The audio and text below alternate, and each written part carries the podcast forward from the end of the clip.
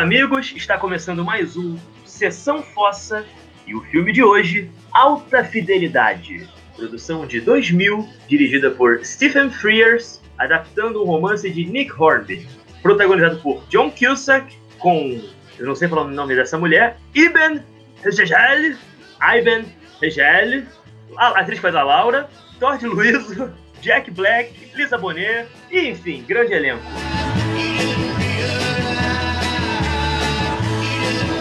Eu sou o Luiz Campos, do podcast Cine Poeira. Eu sou o Everton Cariani, do podcast Panela do Satanás e do perfil no Instagram Farofa de Miolos. E hoje nós temos aqui uma convidada. Por favor, se apresente. Recebi o ilustre convite pelo meu amigo Everton, um amigo de anos. Eu sou a Dani Hernandes, sou amiga do Everton já faz bastante tempo e recebi esse convite para participar do podcast. E estou muito feliz de estar aqui. Grande apreciadora de filme de romance também, então acho que vai ser bem legal. Maravilha! Bom, o filme de hoje é um. Bom, já passaram-se mais de 20 anos, acho que a gente já pode chamar o filme de clássico. Foi um filme influente pra caramba, porque eu, pelo menos, não sei, eu era um adolescente na época, mas eu nunca soube das pessoas ficarem tão obcecadas pela ideia de fazerem listas de coisas até esse filme ser lançado, não é mesmo? Eu já não era tão adolescente, né? Já tava um pouquinho mais velha, mas eu sempre tive esse hábito de fazer lista, né? Desde muito nova, eu fazia lista de tudo. Então foi uma coisa que eu me identifiquei bastante, uma coisa que me chamou muita atenção dos personagens. Eu não fazia listas, mas tem uma coisa do, do filme que eu me identifiquei bastante, que são as mixtapes eu fazia um, umas coletâneazinhas em CD assim e mandava para meus, pros meus amigos. No episódio anterior eu falei a respeito do, das coletâneas que eu trocava com o Takeo lá, que eu mandava pro Japão. E eu também fazia umas coletâneas de música para mandar pro, meus amigos. Assim. Inclusive a Dani, ela deve ter recebido algumas dessas coletâneas. Eu sinceramente não lembro se eram boas, acredito que não, porque eu fazia uma mistureba. Mas eu gostava muito de, de ficar pensando músicas que ia agradar a pessoa naquele determinado momento. E eu me identifiquei bastante com essa parte. É, você na verdade, me mandou duas. Você me mandou uma mais séria, com músicas que você de fato achava que eu ia gostar, e uma mais zoeira. Uma coletânea de música bizarrona e me mandou também. Tipo, uns metal bem bizarro. E, e foi bem engraçado. Eu tenho elas até hoje, inclusive, mas não tá aqui na minha casa. que da hora, que da hora. Um dia você, você pega a, a relação das músicas só pra eu lembrar se meu gosto continua o mesmo.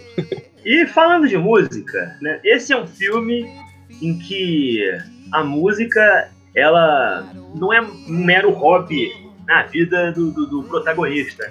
É basicamente uma obsessão, né? uma maneira com que ele basicamente julga as pessoas e o mundo à sua volta. Como é que é vocês com relação à música? Eu sempre fui um metaleirozinho meio escroto, meio mente fechada, curtia aquelas coisas, mas com o tempo eu fui abrindo um pouco mais meu escopo. Eu, uma coisa que eu me identifico também com, com o Rob, né, o personagem, é que lá na adolescência era uma coisa que eu usava meio que para me aproximar de uma garota, sabe? Será que ela gosta das mesmas músicas que eu? Ou se alguém não gostasse daquela banda, assim, eu dava uma julgada, sabe? Putz, não sei o quê. Sabe aquela coisa bem idiota? É uma coisa que eu me identifico. Mas hoje, cara, eu tenho a mente aberta para ouvir qualquer tipo de música. Inclusive, hoje cedo eu tava ouvindo a trilha sonora da série. O Alta Fidelidade foi adaptado recentemente para uma série de TV. E tem muita música que eu nunca tinha ouvido na vida. Coisa de soul music, de rap e tudo mais. Eu achei incrível, cara. Mesmo sendo um metaleirozinho de coração, eu adoro conhecer coisa nova. É, eu também. Quando eu era mais nova, assim como o Everton, eu também era da galerinha do metal. Mas aí depois logo passei pro, pro estilo mais gótico barra punk. Mas eu, eu, quando era mais nova, eu costumava julgar também um pouquinho as pessoas, sabe? Tipo assim, era um determinante para eu fazer uma amizade. Eu não me via no alto dos meus 13, 14 anos fazendo uma amizade com uma menina ou um grupo específico que gostasse de, sei lá, Spice Girls ou Britney Spears. O tempo passando, eu fiquei com a mente um pouco mais aberta, assim, também como o Everton. Hoje em dia eu ouço de, de tudo um pouco e a música ainda continua sendo muito importante na minha vida e marcando determinados momentos, né? Por exemplo, antes da gente começar a gravar, eu tava ouvindo músicas que os meus alunos, que são adolescentes, me indicaram, inclusive, porque eu comentei com eles que eu participaria do podcast e falei: "Ah, fala para mim as músicas que vocês gostam de ouvir quando o crush não não tá afim". Aí me fizeram uma lista enorme, inclusive eu tava ouvindo uma música daquele menino Harry Styles, né? E o menino, assim, ele é muito talentoso, eu achei, sabe? As músicas dele são muito bem feitinhas, as letras são boas, a voz dele é boa. E acabei falando, olha só que bacana. E acho muito importante a gente estar tá sempre aberto para coisas novas. Pois é, minha relação com música eu, em algum momento ali também no meu começo de adolescência e tal, final de infância, eu comecei a, a escutar mais música e fui e também embrenhando muito mais pro rock, né? Eu escutava muito metal na adolescência, ainda escuto muito metal, mas eu acho que até talvez o punk tenha sido o que eu curti primeiro, assim, de, de, de subgêneros quando eu descobri o Green Day, quando eu tinha meus 12 anos de idade, 11 anos, 12 anos de idade, eu fiquei meio, uau, o que, que é isso? Fiquei mais Ramones e outras coisas, bandas nacionais. E eu, por muitos anos, eu fui meio que o nazizinho, entre aspas, de, de música, assim, porque eu também achava que o rock and roll fosse a manifestação máxima da cultura e não tinha interesse em escutar praticamente nada que não se encaixasse nisso, mas graças a Deus, ao longo dos anos, e boas influências na minha vida, assim, eu fui abrindo mais e mais o meu, meu escopo. O que me fez, assim, nem todos meus amigos eram do rock, mas os principais eram. E ao longo dos anos também me facilitou ser mais amigo dos outros e gostando de outras coisas, porque eventualmente, eu, eu sou até hoje um cara meio cri-cri com, música. Dependendo do que estiver rolando, eu fico meio, caraca, não, tira o som, sabe? Deixa sexta sem som que é melhor. Mas embora já não, não seja tão xiita como, como já fui, mas eu até hoje eu tento, como é que eu posso dizer?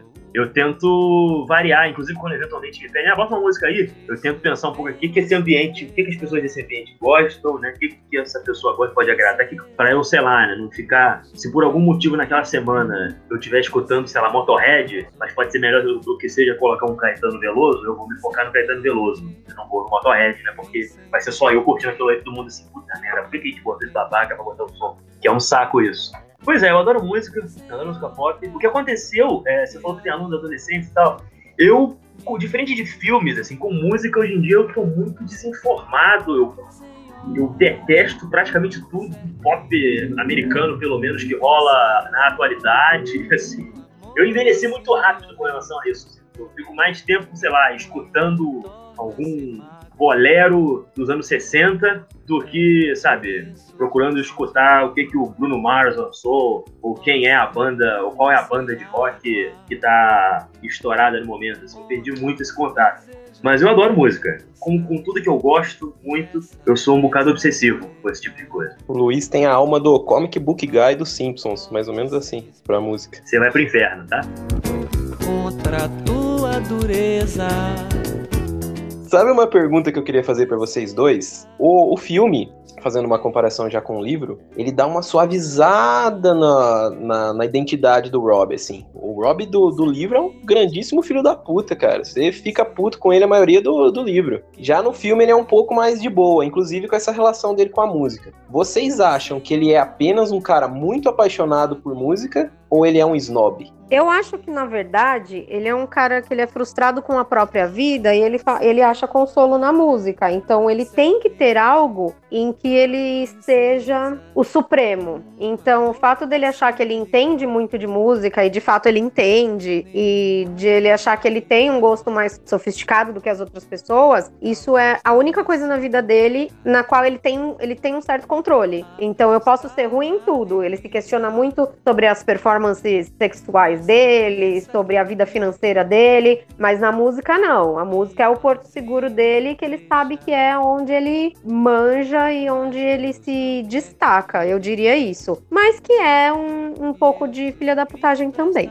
99% anjo perfeito, mas aquele 1% é vagabundo. Cara, ele é um total snob. Eu acho que qualquer pessoa que tenha se metido um pouco mais a fundo em algum fandom, seja de cinema, seja de música, seja de quadrinhos, conhece uma pessoa meio como ele. Uma figura que basicamente, assim, a personalidade dele está profundamente atrelada ao seu hobby, de maneira que você não consegue desassociar um do outro. Tem pessoa, uma pessoa mais comum tem uma relação com música, ou seja o que for, mais assim, ah, eu gosto disso porque isso é agradável. Ele não, ele vai ter uma coisa do tipo, não, é a banda tal é melhor porque no ano de 73, quando eles lançaram o seu primeiro disco, os caras estavam desafiando a indústria. Ele tem essa, né, essa coisa com a música que ele traz muito pra vida dele. E, tá, eu concordo muito com a Dani, assim. Tem um quê de um cara frustrado que não sabe lidar muito bem com. Tanto ele quanto os dois colegas dele de trabalho, né? Vividos pelo Dick e pelo Barry, né? Que são respectivamente o Todd Luiz e o Jack Black filme são pessoas como ele, assim. São os caras que, tipo, eles não funcionam muito bem se você tirar os caras da loja de discos, se você tirar os caras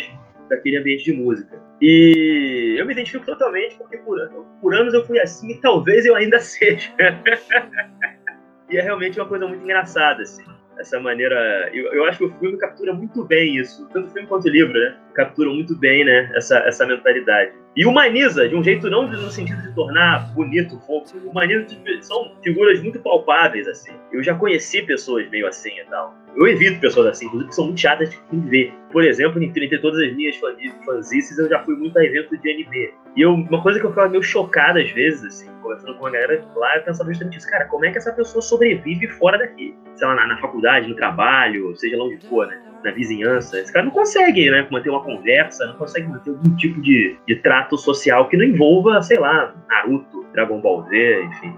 E o, o, o, o Rob, ele sofre muito disso. Tanto que você vê que ele praticamente não tem amigos no sentido mais tradicional do termo. Os mais próximos de amigo que ele tem são aqueles dois doidões ali da, da loja, que ele basicamente só fala de disco né, e trabalha com ele não só o Rob, mas também o Barry, né? A gente vê, a gente vê ainda muito, muito fã hoje em dia, assim, principalmente nesses debates de internet aí. É o cara que ele não quer estar tá apenas certo dentro do que ele gosta, ele quer provar que o outro tá errado. Então fica aquela, aquele debate chato pra cacete, ah, não sei o que, visionário. Velho, eu não tenho paciência mais com esse negócio. Porque eu, eu, confesso que eu também já fui assim. Na minha adolescência, eu, eu acho que eu subi a barra muito alto sabe? Eu esperava que, ah, se aquela pessoa não conhece aquele bootleg lançado pelo Iron Maiden lá no Caralho 4, então ele não é fã eu, eu acho que eu meio que sabotava as relações porque eu não tinha. Eu não sabia chegar nas pessoas sendo eu mesmo, sabe? Eu tinha que me esconder atrás daquela do que eu curtia. E isso foi com a música primeiro, depois foi com o filme. Eu lembro claramente do pessoal tá falando ali do filme que assisti no final de semana. Ah, assisti, sei lá, Velozes e Furiosos. Eu chegava falando bosta, oh, você já assistiu Tarantino? Não sei o que, os caras, quem?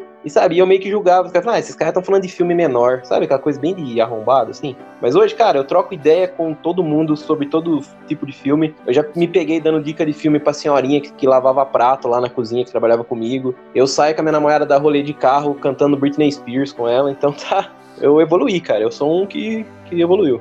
Enquanto você, você tinha falado do Rob ser menos, no filme ele ser mais suavizado, essas características dele, eu também achei. E a primeira vez que eu assisti, eu não achei ele tão, tão cuzão, assim, né? Com o perdão da palavra. E, mas eu acho que na época foi porque eu, o John Cusack, ele era um crush muito grande na minha vida. Eu era apaixonada por ele. Então, às vezes, eu acho que a escolha do ator acaba influenciando. E eu não sei se tem a ver também o fato do livro, os personagens serem é, britânicos e o, e, e o Nick Hornby ser britânico e tudo mais, porque eu sinto que os britânicos eles estão mais secos, né? Às vezes eles nem estão querendo ser cuzão, mas aí eles, eles aparentam ser por causa do jeito deles. Não sei, alguém concorda com isso? Tem uma certa, sei lá, coisa de meio passivo-agressiva, né? Que é relativamente comum dos ingleses, assim, né? Uma certa ironia e tal. Certa, talvez um certo sarcasmo, nem ironia, um certo sarcasmo, que é comum do, do mundo dos caras e que fica bem transparente ali. E eu concordo com você, cara. O John Cusack, se não tivesse sido um ator como ele, que é um cara muito carismático e charmoso, era meio fácil de você odiar o Robbie, porque ele é um, um cretino em vários outros filmes, assim. Ele é péssimo, assim. Você até... Eu até acho que o filme, tanto, o tanto livro quanto de alguma forma, como eu falei pra vocês, o, o personagem dele, eu acho ele até bem equilibrado, assim. Você consegue entender, você tá. Bom, tudo é, é, narrado por ele, contado por ele, então você fica vendo muito, acompanhando ali as idiosincrasias estúpidas dele e tal. E tem muita coisa ali que faz certo sentido. Você consegue ver uma pessoa, tem uma autenticidade que eu gosto muito, eu acho até fácil se relacionar ali. Mas ao mesmo tempo, especialmente o filme, contrasta em vários momentos acontecimentos do filme com as coisas que ele fala. Então é interessante sabe, que o filme não passa muito pano pra. pra cretinice dele, né? Que é uma coisa que gradativamente, tanto no livro quanto no filme, ele vai se tocando depois do chutaço na bunda que ele toma logo na abertura do filme.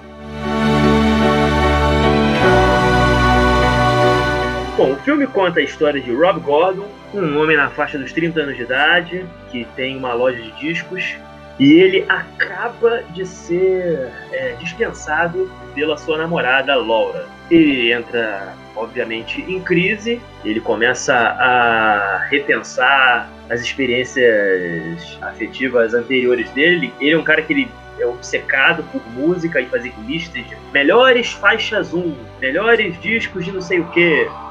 E ele decide fazer isso também com as relações dele, né? Ele decide compilar, fazer uma compilação dos cinco piores términos da vida dele, que ele, que ele jura de pé junto que a Laura não é um deles. A Laura não chegou perto de nenhum deles. E obviamente, você vai ver no filme, você vê é bem assim, né? E ele decide, graças a isso, paralelamente a lidar muito mal com o término, ele decide também reencontrar essas ex-namoradas para ver o que, que deu de errado, por que, que as coisas não funcionaram, acaba sendo uma, uma mini jornada né, de, um, de um homem comum tentando dar sentido às coisas da vida dele, né, tentando entender por que, que as coisas sempre parecem terminar do mesmo jeito e etc e tal. É basicamente isso. E vocês comentaram mais cedo, bom, esse foi outro, outro feito desse filme, né, que eu comentei antes da questão das listas, é o quê?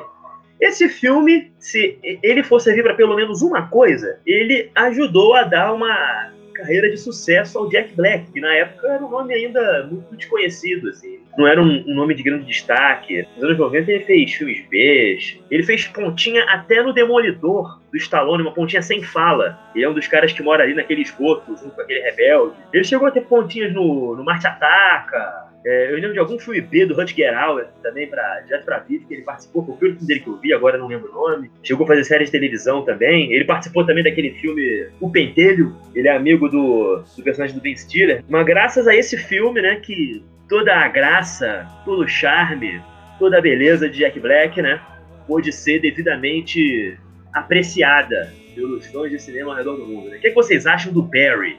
Cara, eu vou falar só porque eu tô ainda tô com a overdose de, de High Fidelity na, na cabeça. Porque além do livro, eu, assisti, eu revi a série e, e revi o filme também. De todos os personagens, tanto da série quanto do, do filme, eu, eu consegui ler o livro sem associar os personagens aos personagens do, do cinema e da, da TV. O único que eu não consegui desassociar foi o do Barry sempre que eu lia me vinha a imagem do, do Jack Black na, na, cabeça. Porque, cara, eu acho que casou perfeitamente. O Jack Black tem aquela, aquela faceta de gordinho, gordinho forgado, assim, que o cara te gasta, te gasta, até você dá um aperto nele e recua. Eu achei que ele tá sensacional no, no, no, filme, ele tá engraçado na medida certa. Ele tem aqueles mesmos trejeitos que ele ia carregar pro, pro resto da carreira dele, que é fazer aquelas caras, aquela, aquele jeito de entrar cantando, assim. Eu achei que ele tá engraçado pra cacete. O Dick também, cara. Inclusive, uma coisa legal que eu não citei a respeito da série, a série ela, ela muda, né? Ela muda a, a, o personagem do Robin na série é uma mulher, é a Robin, que é a Zoe Kravitz. Curiosamente é a filha da que é a filha da, da Lisa Bonet, que é a Marie de Sale lá no, no filme, né? No, no Fidelidade. E o que eles mudam lá também é o fato que o personagem do Dick no, no filme e no livro, na série, ele é um dos ex-namorados da, da Robin. E é um do, dos cinco términos mais traumáticos dela, né? E o término se dá por conta dele ser gay. Ela, ela vai descobrir depois que ele é gay, e o nome dele lá é diferente, não é Dick, é Simon. E o personagem do Barry na série é uma, uma mulher, que é a Cherise. E uma personagem incrível também, incrível, sensacional. Ela também é chatona, fica gastando os, os clientes lá. Se eles vão comprar algum tipo de disco, ela não vende, fala que aquele tipo de disco é ruim, ela não, não tem que levar aquilo lá, indica outro, não sei o quê. Eu achei que a série, ela pega um pouco dos dois. Ela pega, ela é uma adaptação, obviamente, do livro, mas ela também, ela, vamos fazer uma comparação que ali no, no filme a gente ainda tem ah, o lance do vinil e do CD. Ali a série é meio que na, já na geração Spotify. Então a gente tem ali o, o cara tá ouvindo um vinil para ouvir todas as nuances do CD. Só que aí a Cherise chega e fala: ah, essa música é uma bosta. Ela tira o, o fio e coloca no, no celular dela para curtir. Então é uma, eu acho uma atualização, uma atualização muito boa, cara. Gosto bastante tanto dos personagens do, do filme quanto da série. É, eu acho o Barry incrível. ele é chato, ele é chato, mas é a característica dele, assim. Eu não acho que ele tem maldade. Eu acho que ele é aquela pessoa que ele assumiu um, um personagem, sabe? Então ele vai ser do contra. Nada tá bom para ele, mas ele faz isso justamente para encher o saco, para ver até onde que a pessoa aguenta a encheção de saco. Mas eu acho que ele é uma pessoa, eu sinto que ele é uma pessoa boa de coração. E o Jack Black tá maravilhoso, sensacional. Seria amiga do Barry fácil, mesmo com as encheção de saco de só falar de disco e de música e de banda. Mas eu, eu não acho que ele é que ele é cuzão. Eu acho que ele é, um, é uma pessoa que é gente boa apesar de chato. Quem nunca teve um amigo chato, mas gente boa? Tem aí o Luiz pra confirmar isso. Eu acho que eu sou esse amigo, mais ou menos assim. Eu acho que eu sou essa figura, eu já fui, não sei. Tem gente que definitivamente é mais chato do que eu, então eu pude me equilibrar, ficar no certo equilíbrio. Tipo assim, eu sou muito chato para as pessoas comuns, mas uma pessoa razoável dentro de certos ambientes. Então eu consigo passear pela vida com um certo graça. Não chego a um grau de um Barry. Acho que nunca cheguei num grau tão agressivo como um Barry. Desse ponto eu acho que era um pouco mais parecido com o Rob, talvez com o Dick. Mas acho que talvez as pessoas discordassem. Set free as long as there's esse filme, ele é sobre essa coisa de um relacionamento que termina e você lidar muito mal com ele. O Rob, ele fica numa coisa um tanto quanto uma certa negação no primeiro momento do que, que tá se passando, né? Fica dizendo que não, você não foi nem a, né? Você não tá nem no meu top 5 da, né, das piores das piores separações que eu tive e que não sei o quê. E ao mesmo tempo ele se pega logo, logo em ciúme, um puta ciúme quando descobre que ela largou ele para ficar com outro cara. e gradativamente ele vai assumindo para si mesmo. E sim, né? Aquele relacionamento foi terrível e ele sente muita falta dela. Alguém já passou por algo remotamente parecido com aquilo? Olha, Pode-se dizer que sim. Eu era bem mais nova, né? O curioso é que eu comecei a, a sair com um cara que ele era DJ de uma balada também. E ele era super indie e só falava de Belen Sebastian tal, e não sei o quê. Aí começamos, teve, tivemos um namorinho de dois, três meses. O motivo dele falar para mim que ele não queria mais era porque ele não queria mais um namoro sério. Aí tudo bem, fiquei triste, chorei, ouvi minhas músicas de fossa e tudo mais. Concordamos em continuar amigos. Aí, primeira vez que nos encontramos novamente para sair todo mundo junto, ele estava com uma pessoa que a quem ele me apresentou como namorada e eles estavam de aliança e tudo mais. Então aquilo foi um baque muito grande. Eu não fiquei que nem o Rob, logicamente, mas eu ficava me questionando. Um dos motivos engraçado, né? Eu devia ter uns 18 anos. Um dos motivos de eu, de eu me questionar tanto é que eu achava um absurdo que a garota ia pra balada com o cabelo preso num bico de pato. eu falava, gente, como assim? Ele todo fresco, todo. Ai, porque música indie, não sei o quê. E ele me troca por uma menina de bico de pato. Depois vinha descobrir que a menina gostava, tipo, de sertanejo e tudo mais. Foi um golpe bem, bem baixo, eu achei. Tem uma nuvem de lágrimas sobre meus olhos agora. Meu Deus do céu. a história do bico de pato, eu, eu, lembro que eu peguei uma obsessão com aquele bico de pato que a menina usava. Não sei se vocês, meninos, sabem o que é um bico de pato. Não, não, não. Mas assim, não foi o fato dela ser fã de sertanejo que te pegou, não? Isso que eu porra, o cara fica nessa parada de, ai, velho, Sebastian. Aí ele troca com uma mina que, sei lá, meu irmão. Foi também, só que assim, eu não sei se é pelo fato de eu ser mulher e eu era mais nova, eu acho que o lance da imagem acaba pegando mais quando a gente é mulher, né? Eu falava, caramba, sabe? Como que pode? E ele, ele ficava muito chateado comigo porque ele amava Belen Sebastian e eu achava um porre. E ele não se conformava que eu achava um porre. Mas de resto, nossos estilos musicais batiam tudo. Aí me troca pra uma mina que gosta de sertanejo. Fala sério, né? De repente ela gostava de Belen Sebastian e Estão em Chororó, né? não sabe disso. Pode ser, pode ser. Isso, nunca tinha pensado nisso. acho que eu vou mandar, eu acho que eu vou procurar ele no Instagram e perguntar isso.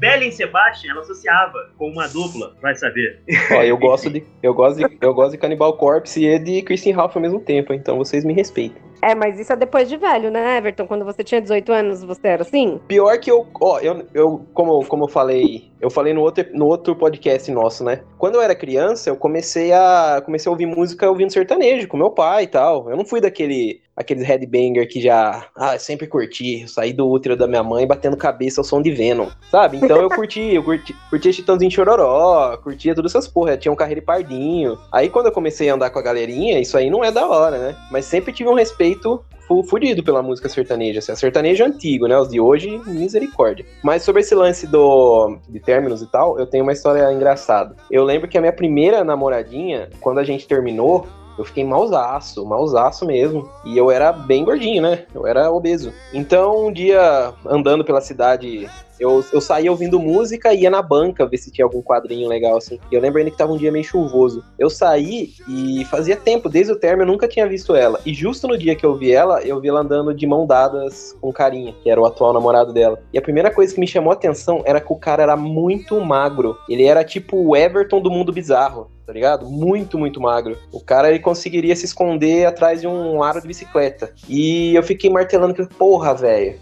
Ao mesmo tempo, na minha mente, que eu me senti mal, falei, ó, oh, acho que o problema era o fato de eu ser gordo mesmo. Eu comecei a criar uns, uns apelidos na minha mente pro cara. Então, toda vez que eu ia me referir a ele depois disso, eu falava, ah, ela tá namorando com o Max Fivelinha. Vocês lembram do Max Fivelinha da, da MTV? Grande Max Fivelinha, porra. Cara, e depois, depois disso eu fui, no, perdi o contato com ela, vi algumas outras vezes assim, mas foi uma. A primeira vez que você vê a sua ex com outro cara é de cortar o coração. Não sei se vocês já passaram por isso, mas é embaçado. A não sei que você tiver com outra pessoa, daí é de boa. Mas se você tiver sozinho, meu amigo, o negócio é foda. É, coloca eu... tendo levado um chifre aí, fica pior ainda. Por experiência, eu sei dizer. Putz. Eu namorei muito pouco, então a minha primeira namorada, quando terminou, eu descobri depois, assim, falando com ela, que ela, um mês depois, começou a namorar outro cara. Mas eu achei ótimo, francamente. Aquela relação já tinha durado mais tempo que devia. Foi mais esquisito com a minha segunda namorada, porque eu, enfim, o negócio foi muito relâmpago, então foi muito, muito intenso. Muito tempo depois, assim, sei lá, coisa de um ano pra mais depois, assim, eu fui tentar procurar e vi que ela tava com um cara, morando junto e tudo. Isso foi mais esquisito pra mim. Mas, sei lá, graças a Deus eu nunca tive uma coisa tipo o Rob de ficar ligando durante a pegando chuva, sabe? Ficando ali de tipo, você não sei o que lá, a gente tinha não sei o que, você nunca vai conhecer o cara, sabe? Graças a Deus eu nunca passei por isso. Essa vergonha eu nunca dei pros meus pais. Outras sim, mas essa não.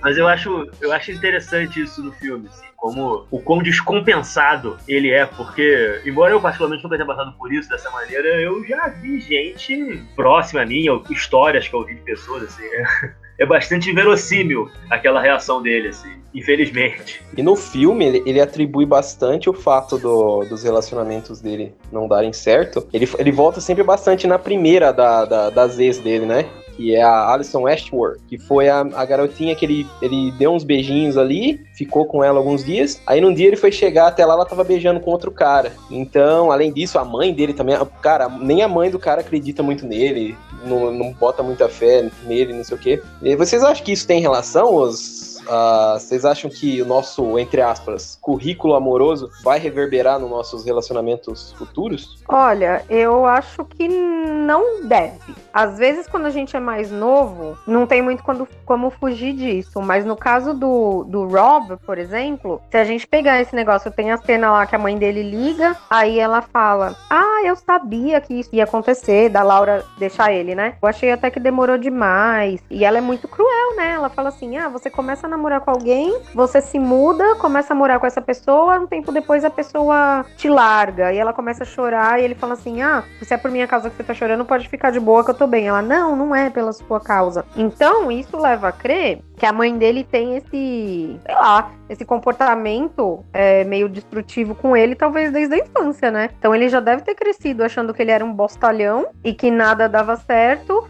Aí isso reflete no fato de que todas as namoradinhas dele, desde a primeira, todas que ele cita, ele sempre fala de um jeito como se, tipo, ai, elas me largaram e como se a culpa meio que não fosse dele, sabe? Ao mesmo tempo que ele acha que ele não é bom o suficiente. E só pra complementar um negócio que o Luiz tinha falado, o negócio dele, ah, que ele fica indo atrás na chuva e tal. Quando eu vi o filme a, primeira vez, que foi quando lançou, você acha até de certa forma, nossa, olha como ele ama ela, ele quer ela de volta. Vendo novamente, agora que eu sou mais velha, que eu, que eu já passei por muita coisa, que eu já tenho mais informação, isso é um comportamento é, extremamente abusivo. Tem uma hora que ele fala com a Laura no telefone, ele fala assim: Eu não vou desligar o telefone enquanto você não concordar é, em se encontrar comigo. Isso é um comportamento extremamente abusivo, horroroso. Então não dá nem pra ter pena dele. Não dá pra ter pena dele. Aliás, isso é uma coisa que é, eu percebi isso tanto em mim quanto em várias outras pessoas, assim. Ele é sempre a vítima. Ele, ele acha, depois ele vai se tocando que ele não é, mas ele sempre se considera meio que a vítima de tudo. Ele é incapaz, acho que eu, eu acho muito bom esse diálogo com a mãe dele, porque a mãe dele meio que. Eu já vi ela de uma outra forma, tipo assim. Mas é claro que você ferrou tudo, né, seu bosta? Você é um imbecil. Óbvio que você deixar essa mulher fantástica ir embora, porque é isso que você faz, seu saco E é isso. Ele. E, e, e infelizmente já lidei com muitas pessoas assim. O Everton perguntou sobre essa coisa das, das relações anteriores reverberar de tudo. Reverberam sim, mas acima de tudo, isso reverbera quando você não para pra pensar um pouco o seu papel na, nas relações e nas pessoas que você escolheu, com quem você acabou se apaixonando, seja lá o que for, enfim. E se você não, não botar a mão na consciência em algum momento e ter uma noção de que, tipo assim, caraca, eu tenho uma parcela de culpa nisso aqui também. Né? Ninguém é vítima o tempo inteiro. Claro que às vezes a pessoa é realmente sacaneada e tal, isso, acontece. Mas, porra, todas as vezes, a vida inteira, absolutamente todo mundo sacaneou. Porra, eu acho isso, sabe? Eu não acredito nisso mais. É, eu conheço pessoas assim, pessoas, pessoas próximas a mim até, que são muito assim, isso me irrita um pouco. Porque faz parecer que a pessoa não faz nada de errado, sempre tem uma explicação. Isso é uma coisa que eu acho muito interessante do filme, sempre tem uma explicação pra tudo que ele faz, pela maneira dele e tal, pelos erros dele, né? E é meio foda, porque não é nem uma explicação, é uma justificativa para as coisas, assim. E. Ah, cara, você não vai sair do lugar, né? Quando você se colocar nesse lugar de eu sou azarado, né? Eu não sei por que, as coisas estão errado. Como se, tipo, tivesse uma nuvem negra em cima da pessoa e o destino dela fosse se ferrar e tal. Caraca, não, cacete. O que, que você fez de errado também? E ele acaba se tocando isso gradativamente também. Na, na que seria, por exemplo, a, o segundo maior término dele, com aquela menina que eu não lembro o nome, né? Que era crítica de cinema e tal, né? Quando ele tinha 16 anos de idade. Ela um puta de um chilique com ele quando ele faz a pergunta do término, né? Porque né, aí e a reação dele acho muito engraçada, inclusive. Ele fica, ele fica aliviado de descobrir que tipo, tem razão. Eu terminei, ele não tem nada a ver com isso, que não sei o que. não foi um azar também. Eu acho aquilo muito bom. Porque, de uma forma muito torta, é uma maneira dele perceber que, tipo assim, mas olha só, né? Eu não fui só a vítima dessas histórias todas, então, né? Tem uma. Tem um quê de, de, de, de, coisa minha aqui também. Eu não tenho responsabilidade nisso. Uma coisa assim. É muito engraçado a, a falta de, de, de, senso crítico para com ele mesmo ao longo do filme. Cara, eu atribuo um pouco esse lance pelo que ele passa, assim, dele ficar se revisitando os, os relacionamentos passados, pelo fato dele empilhar um, um relacionamento no outro. Então ele sai de um, ele já vai procurar outra, trazendo um pouco para mim. Eu sempre tive uma ideia que hoje eu vejo que é um pouco ilusória, né? Que eu gostava de romantizar o sofrimento. Eu achava que quando você terminava um relacionamento, você tinha que digerir ele, então você tinha que passar um momento ali para você organizar suas ideias, para você colocar tudo em ordem. Óbvio que no meu subconsciente eu tava achando que tava fazendo isso de livre espontânea vontade, não por falta de opção, né? eu não posso ser culpado de ter sido um cara bonitão na, na adolescência. Então eu tinha aquela ideia de curtir, sair curtindo um, um The Cure, assim, sentar numa cafeteria, tomar um cappuccino, ficar ali pensando na cremosa. E, cara, eu acho que o espaço entre um relacionamento e outro, quando você tá ali dando aquela segurada, é onde você amadurece, velho. É onde você começa a enxergar os seus erros, os seus acertos pelo menos comigo foi assim. Foi nesse, nesse período que. Eu passei longos períodos, assim, de, de um relacionamento para outro. E alguns períodos que a gente já, já comentou nos episódios anteriores. Eu fui me refugiar nos meus hobbies, cara. Eu fui ali assistir filme, eu fui ler alguma coisa, li quadrinhos sobre relacionamentos também. E é ali que você começa. Você começa a ter um panorama diferente, né? Você vê uma história de, de um filme ali, você começa a comparar um pouco com você, daí você lembra de, de alguma coisa que aconteceu no relacionamento e fala, putz, eu tava errado naquilo lá. Então você deixa ele ser o alecrim dourado ali, que só acerta, né? Inclusive tem uma, uma fala do, do Rob no, no filme que é legal, que eu queria que vocês debatessem comigo. A gente ouve música pop para ficar. Porque. Como que é a frase? Relembrem para mim, por favor, que eu esqueci. É inclusive a, a frase ouve... que abre o filme também, não é? Nós ouvimos música pop para ficarmos tristes ou nós somos tristes porque ouvimos música pop? Um negócio Isso, assim, não é? Isso, isso. O que, que vocês acham? Cara, a gente, a gente conversou em algum programa passado sobre essa questão da influência. Em algum momento isso volta também, eu acho que no 500 Dias com Ela. Em algum momento do filme que o Tom lá na sua, na sua crise, né? De o mundo me traiu, né? O mundo se foi me deixou aqui sozinho e tal, que ele fica nessa. Essas coisas vêm de uma, uma mentira e não sei o quê. Eu acho que é o seguinte, cara. Eu, é, citando Ferreira Goulart, a arte existe porque a vida não basta. E eu acredito que essas músicas e tal, elas são uma maneira, tanto do próprio artista, né, do próprio compositor, quanto do, do, público que as ouve, lidar, né? Um pouco com alguma coisa que acontece, né? Seja uma música feliz, seja uma música triste. Tem um momento, tem gente que adora negar isso, e dizer, ai não, bota a música pra cima, ai, não dá pra dançar,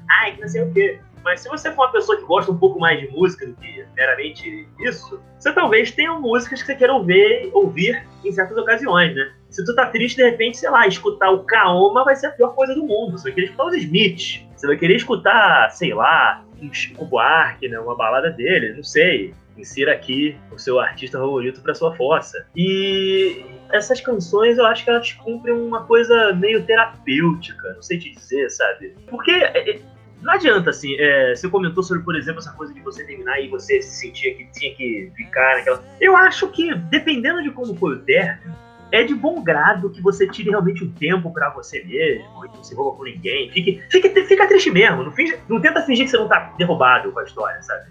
O que não vai adiantar. Tem gente que fica tentando mascarar isso e tal, e fingir que ah, não foi nada. Especialmente homem. Homem adora fingir tá, fingir que não tá fudido. Daí passa uns tempos já tá mandando mensagem pra ex, ligando bêbado pros amigos, tá pedindo pra visitar porque tá em prantos, tá se tacando do alto do prédio, pega um câncer aos 35 anos de idade. Mas eu acho que elas cumprem um certo papel, por assim dizer, de, de, de acalentar mesmo a, a alma da pessoa que tá passando por uma situação. Por isso que elas ressoam tão bem, né? Porque tem uma autenticidade assim, né? Aquilo que o eu lírico, né, do, do, do artista tá cantando, representa um momento, uma fase da vida de uma pessoa. E eu acho que é ótimo, francamente. Eu adoro ouvir uma fossa. É, é, perigoso você ficar caindo muito, muito, muito naquilo e tal, né? Você acabar ficando meio nihilistão e tal. Eu acho que também é preciso também em algum momento você ficar tipo assim, ah, mas também, sei lá, né? Você fica, triste pra sempre. Mas eu acho ótimo. Ainda bem que tem música triste, francamente. Eu agradeço todos, todos os artistas melancólicos e desesperançados, ou que pelo menos passaram por isso em algum momento e decidiram fazer disso arte. Porque, porra, sei lá, se eu fosse ficar escutando Anitta depois de uma decepção amorosa, eu acho que eu tinha me matado já. Ou eu estaria, sei lá, meu. Estaria matando gente na rua, estaria batendo na minha mãe. Você estaria rebolando muito sua bunda, cara. Olha que da hora. Mas aí já não é uma questão de. É uma questão de talento e nada, né? Não vamos ficar sobre isso. Mas, cara, achei bem específico esses detalhes bêbados aí da fossa bêbada, hein? Achei muito específico isso daí. Se explique melhor mais pra frente. Só digo que nada do que eu falei aqui foi ficção. Aconteceu com alguém que eu conheci, sabe? Enfim, isso tudo que eu tô dizendo, eu já, sabe, já vivi isso de alguma forma, direto e indiretamente. Ah, eu acho que a música tá aí só para acrescentar em qualquer aspecto da nossa vida. E eu acho que o sofrimento, não que eu glamorize o sofrimento, mas se não fosse o sofrimento, não teríamos os maiores artistas que a gente vê por aí, e não só na música, inclusive na pintura, na literatura. Lógico que era sofrimento amoroso também, mas no caso da Frida Kahlo, por exemplo, eu acho que ela não pintaria metade das coisas maravilhosas que ela pintou se ela não tivesse passado por tudo que ela passou, não só os problemas de saúde, mas como os problemas amorosos que ela teve com o Diego lá, né? Então, se ela tivesse se aventurado na área da música, acredito que teriam saído coisas maravilhosas também. E a gente precisa de sofrimento, sim, para ter coisa boa aí. E eu também adoro uma música de fossa. Vamos ver a, a Adele? Eu adoro a Adele. Quando ela ficou de boa com a vida, casou, teve filho, ela parou de gravar, porque ela não tinha mais inspiração para escrever as músicas fossa dela. Olha que coisa.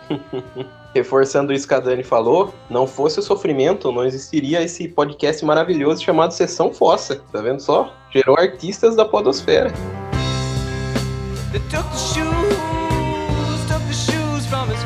Aliás, deixa eu aproveitar e jogar vocês na parede, assim, supetão. Cinco melhores músicas para curtir uma fossa. Vai lá, Luiz, primeiro. Olha, rapaz, foi mais difícil montar uma lista do que como é que eu posso dizer, viver uma fossa. E eu decidi fazer o seguinte: como eu vou supor que vocês vão citar artistas internacionais, e no caso do Everton, certeza que cintura internacional, eu decidi me focar na infelicidade amorosa nacional. E eu tentei fazer uma listinha, ficou mais ou menos assim.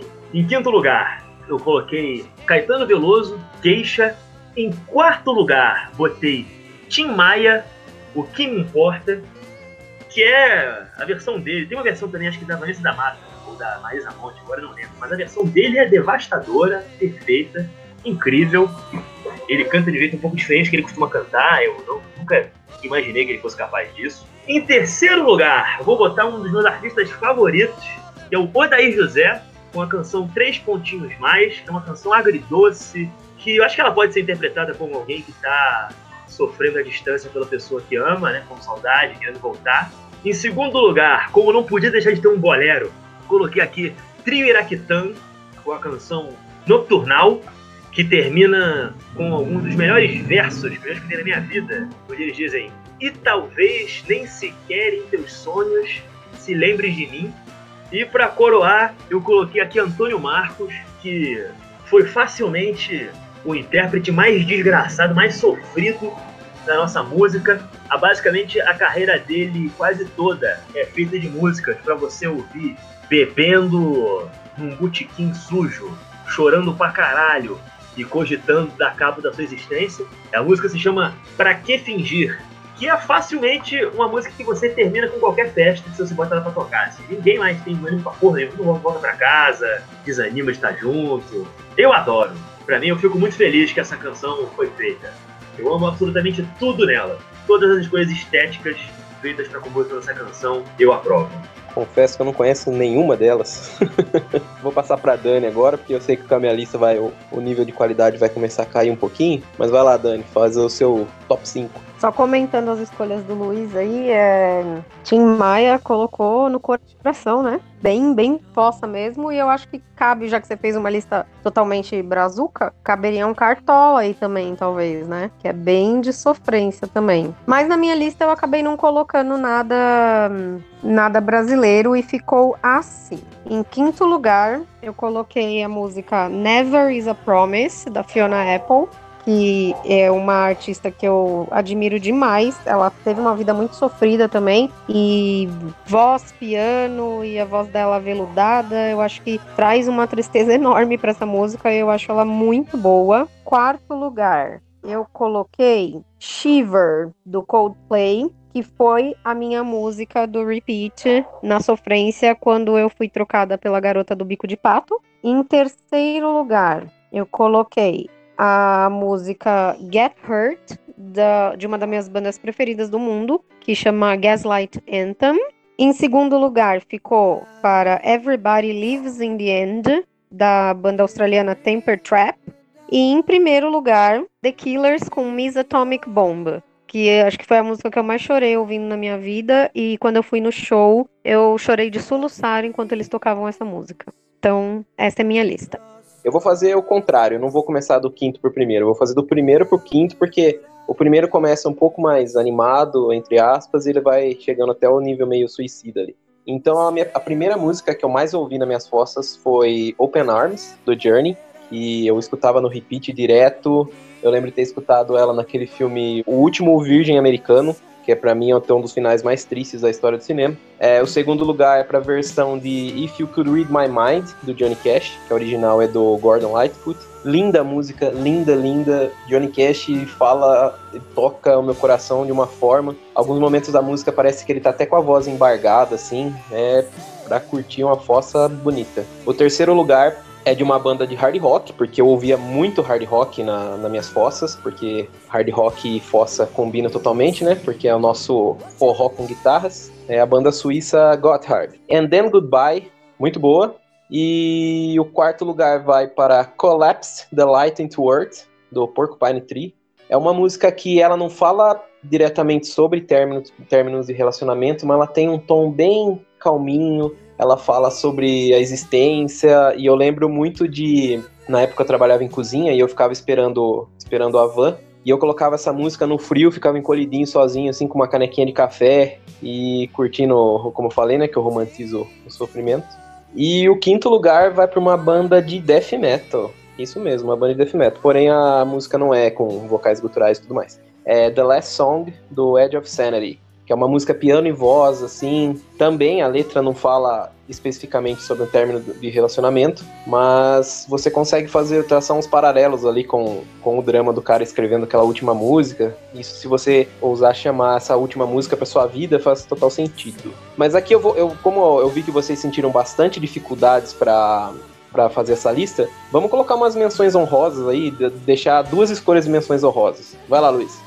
Muito obrigado. Todas as que eu citei na minha lista tem no Spotify, mas tem essas duas que não tem. Quer dizer, uma até tem, mas está numa versão horrorosa. Aqui tem, mas a versão que está lá é uma porcaria. É Esmeralda, de Carlos José, uma música que acompanhou as, as avós e talvez bisavós de vários de vocês que estão me ouvindo, de 1960, do disco Carlos José Canta Para Você, que é uma das melhores músicas em língua portuguesa que existe, eu não importa, que discorda de mim, quem discorda de mim está errado, eu não não negocio isso. e a outra é a versão da Martinha, do clássico Nossa Canção, composta pelo Luiz Airão. Para mim, é a versão definitiva dessa música, não tem nem o Roberto Carlos também fez melhor que ela. A interpretação da Martinha é de dilacerar os corações, assim. Eu acho que ela mata a pau. Eu gosto demais dessa versão dela.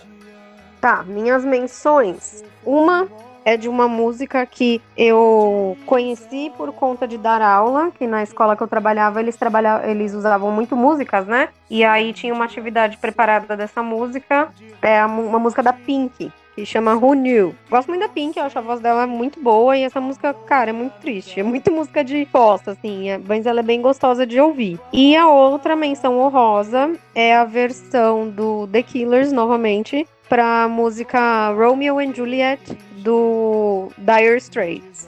Olha, as minhas menções honrosas, como eu já citei a Open Arms lá do, do Journey, que, que toca no, no Último Americano Virgem, eu vou falar de Just Once, do Quincy Jones, que é a música que fecha o filme, que realmente, querido ouvinte, se você ainda não viu esse filme, se você chegar até o final, você vai terminar ele de, de boca aberta. Foi, foi, a reação que eu tenho hoje para a vida, inclusive usei muito a expressão do ator lá de, de Avatar do, do Orkut por um tempo, e a música é incrível. E a outra é Live, do Glenn Hansard, que é a música da trilha sonora daquele filme Once, apenas uma vez, do, do John Carney. Música linda também, triste, violão e voz, adoro Glenn Hansard. E você, ouvinte, caso queira escutar aqui os nossos top 5, uma playlist no Spotify está disponível sob o nome Top Fossa. Foi feita com muito amor, suor, especialmente muitas lágrimas.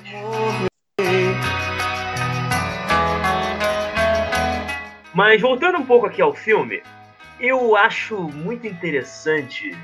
A gente mencionou sobre o quanto o, o, o o, bosta do, do Rob ele é capaz de ser tóxico e tal, né? Eu acho muito interessante quando ele, bom, ele descobre que a Laura, ela tá, bom, namorando com outro cara, né? Tá até inclusive morando no apartamento desse outro cara, né? O tal do Ian, que ele descobre que era um vizinho dele, que ele odiava as músicas que ele escutava e aparentemente fazia sexo muito alto. Tanto que isso leva ele um momento a ficar fantasiando e sofrendo, né? Imaginando a, a Laura, né? Mandando ver com o cara, inclusive interpretado pelo Tim Robbins, né? Em participação especial. Mas eu acho muito interessante que, tipo, ele fica lá em cima dela, você transou com ele? Você transou com ele? E quando ela diz que ela não teve vontade ainda, ele fica tão feliz que ele decide ir atrás da cantora, da Marie Dessalles, vivida pela Lisa Bonet, que foi apresentada ainda no começo do filme, né?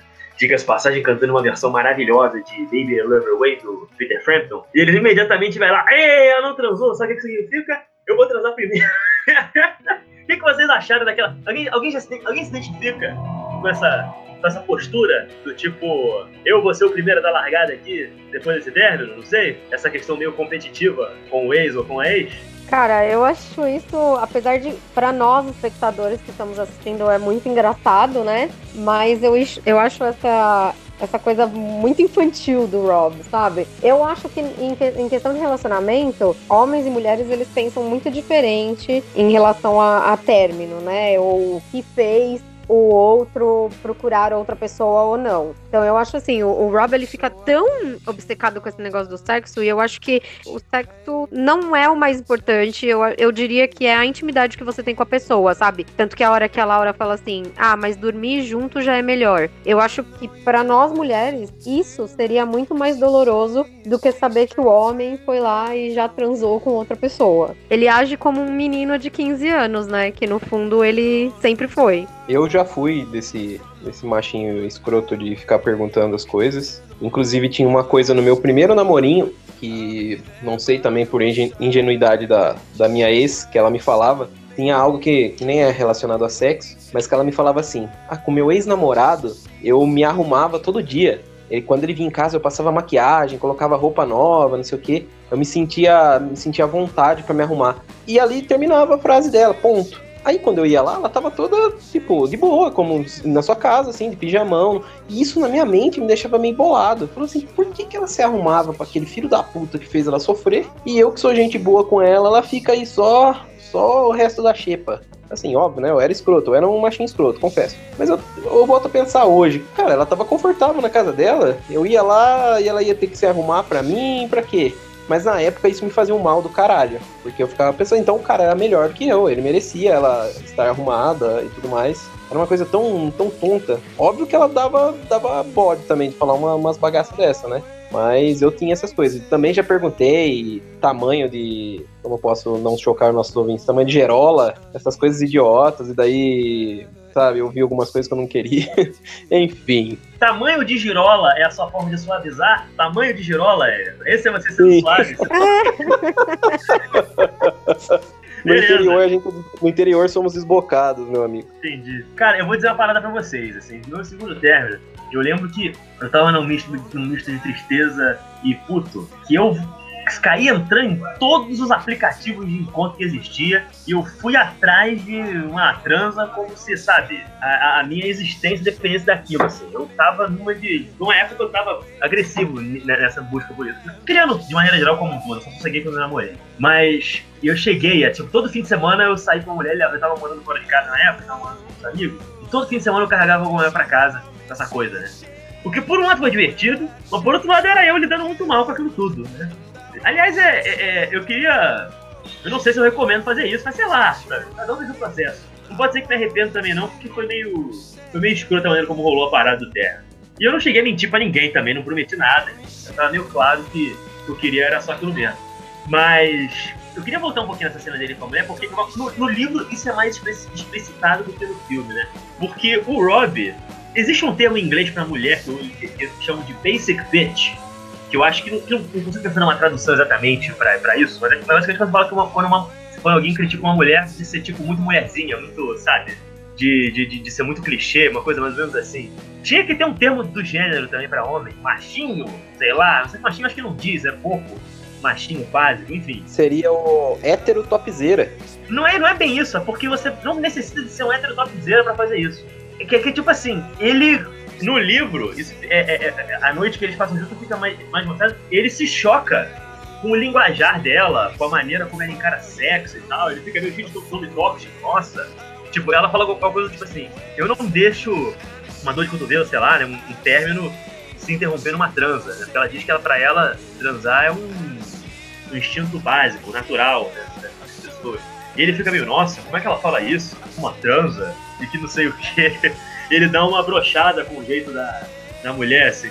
Eu acho muito engraçado, porque ainda mais que o Rob não é exatamente um homem casto. Acho que a gente pode concordar com isso. Mas isso é muito comum, né, cara? Tem uma galera que é meio assim. Não sei se é hoje, em dia. Eu, graças a Deus, bom, acho que talvez eu tenha algum amigo meu ou outro que seja meio assim, mas. Mas acho que isso é muito, talvez, de, de, época. Esse filme é dos anos 2000, ainda é muito anos 90, né?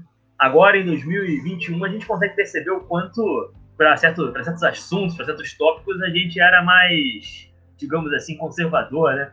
O que, vocês acham disso, cara? Vocês têm, têm- vocês têm, vocês têm, ou vocês têm, tem uma coisa meio tipo assim, ah, sei lá, nada a ver dizer isso, não sei. O que, vocês pensam da cena e desse tipo de situação? Não sei se vocês já passaram por algo parecido.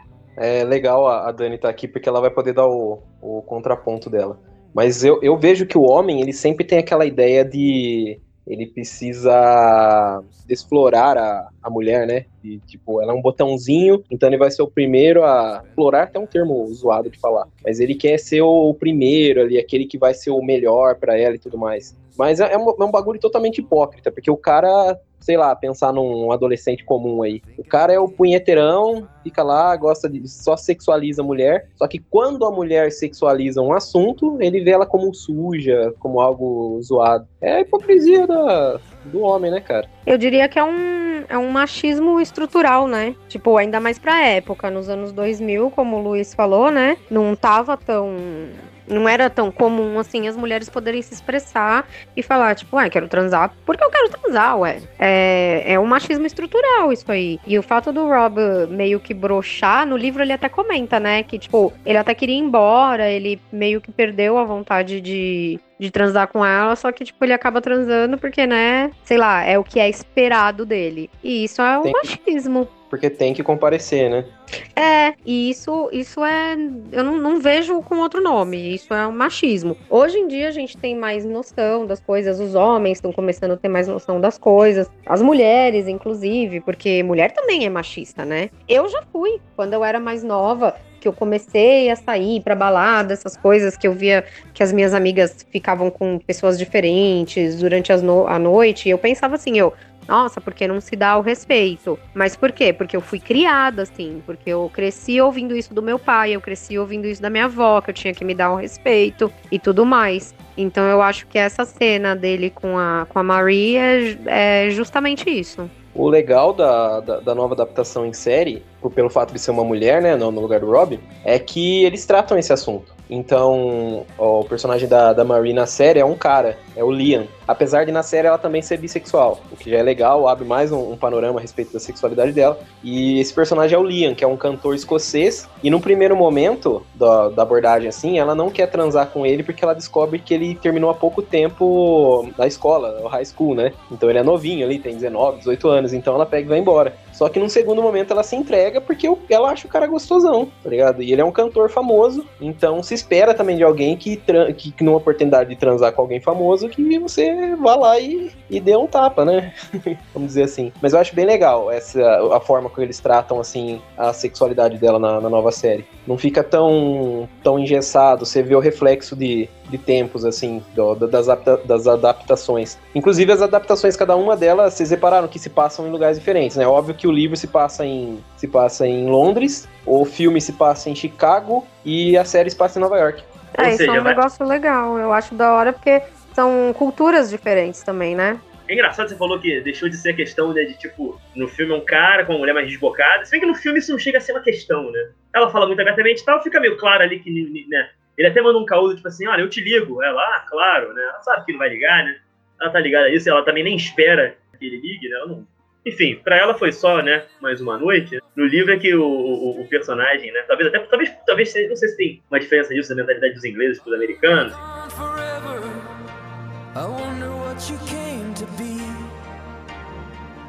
Tem uma coisa também que entra, que eventualmente volta em filmes de comédia romântica, é a questão da carreira do protagonista. Embora esse não seja o foco principal do filme, porque, tipo assim, o maluco ele é dono do negócio dele, né? Mal bem. Imagino que hoje em dia ele estaria fudido, mas. Ainda mais que ele, ele tinha muita raridade, ele tinha muita coisa, assim, para colecionador, né?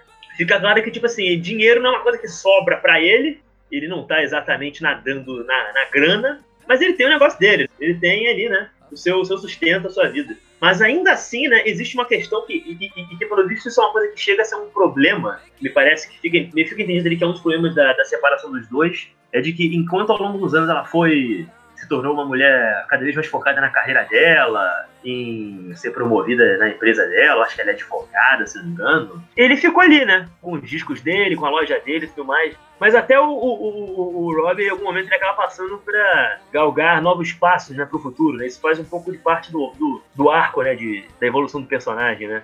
Aí ele vai acabar, enfim, criando um selo, né, para lançar uns dois moleques lá que ele descobre que são que eram os moleques que roubava CD e vinil lá da, da loja dele e descobre que os moleques são meio que gênios, assim. Ele decide apoiar a carreira dos moleques. O que, que vocês acham? O que vocês acham desse elemento, assim, de tudo, desse tipo de filme? O que, vocês pensam sobre essa coisa da carreira e do amor e do relacionamento? Você acha que é uma coisa americana? O que, vocês acham? Ele vai, ele vai criar o Cero meio que por um empurrãozinho da Laura, né? Que ajudou ele ali e tal. Mas é uma coisa que eu queria perguntar para vocês também. Cara, eu, a Laura, ela fica o tempo todo ali, né? Ajudando ele, não sei o quê ela aceita um pouco da infantilidade dele. Eu, no lugar dela, já teria dado um pé no rabo desse cara, velho. E vocês? O que, que vocês Vocês continuariam investindo num cara? Porque mesmo no, quando eles voltam ali, eu acho que é algo que a gente não citou antes, né? Eles passam por esse término, ele, ele revisita todos os relacionamentos dele, entra em contato com as ex-namoradas para ver em que momento começou a dar errado, se ele é o culpado, o culpado ou não. Mas eles acabam voltando.